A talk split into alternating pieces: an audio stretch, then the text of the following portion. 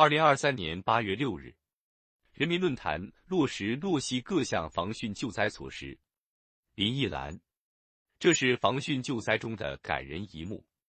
八月三日，河北省涿州市刁窝镇晋雅中学消防救援人员驾驶橡皮艇来到这里营救被困群众。由于二楼窗口的平台到救援舟艇有一米多的高度差，而被困群众多半是老人与孩童。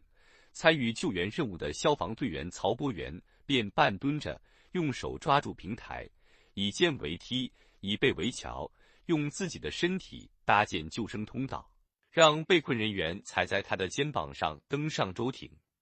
连日来，京津冀等地和有关部门全力开展防汛救灾工作，各方救援力量争分夺秒抢险救援。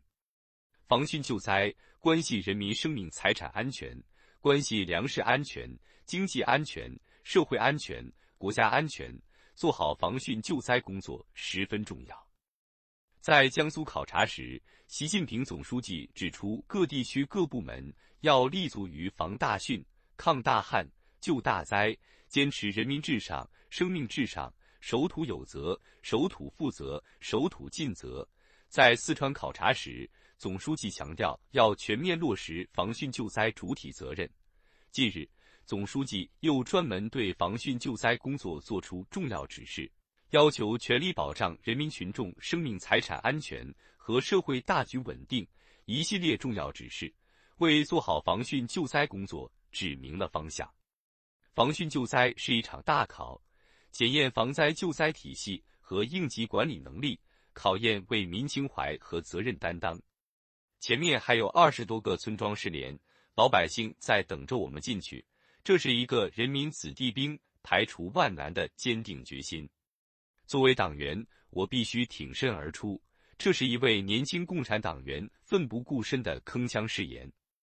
保障受灾群众生命健康安全，容不得一丝马虎。这是一名基层医生护佑健康的不变信念。抢险救援关系群众安危。等不得，慢不得，坚持人民至上、生命至上，就是要想尽一切办法，采取一切手段，创造一切条件，排除一切困难，切实保障人民生命财产安全。人民利益高于一切，防汛责任重于泰山。眼下正值七下八上防汛最吃劲的阶段，海河流域洪水正流向下游平原区，超汛线水库数量多。蓄滞洪区启用增加，东北地区雨势仍较强。今年第六号台风卡努给江浙沿海带来较强风雨影响，防汛救灾任务艰巨。形势越复杂，越要绷紧弦，越要保持时时放心不下的责任感，增强刻不容缓的紧迫感，提振担当作为的精气神。只有把责任牢牢扛在肩上，以各项举措的确定性。来应对汛情的不确定性，才能最大限度减少人员伤亡和财产损失。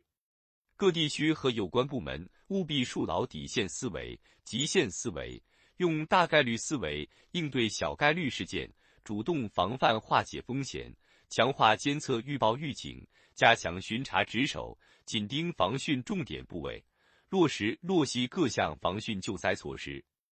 日前，由于强降雨。K 三九六次列车被迫滞留在北京市门头沟区落坡岭站附近。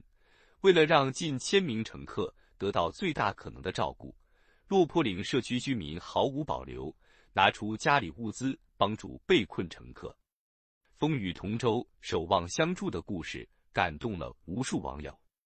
把防汛之弦绷得更紧，应急准备做得更细，责任措施落得更实，不惧风雨。迎难而上，团结一心，众志成城，我们就一定能汇聚起战胜洪水的磅礴力量，打赢防汛救灾这场硬仗。本音频由喜马拉雅读书的小法师整理制作，感谢您的收听。更多深论、时政评论、理论学习音频，请订阅关注。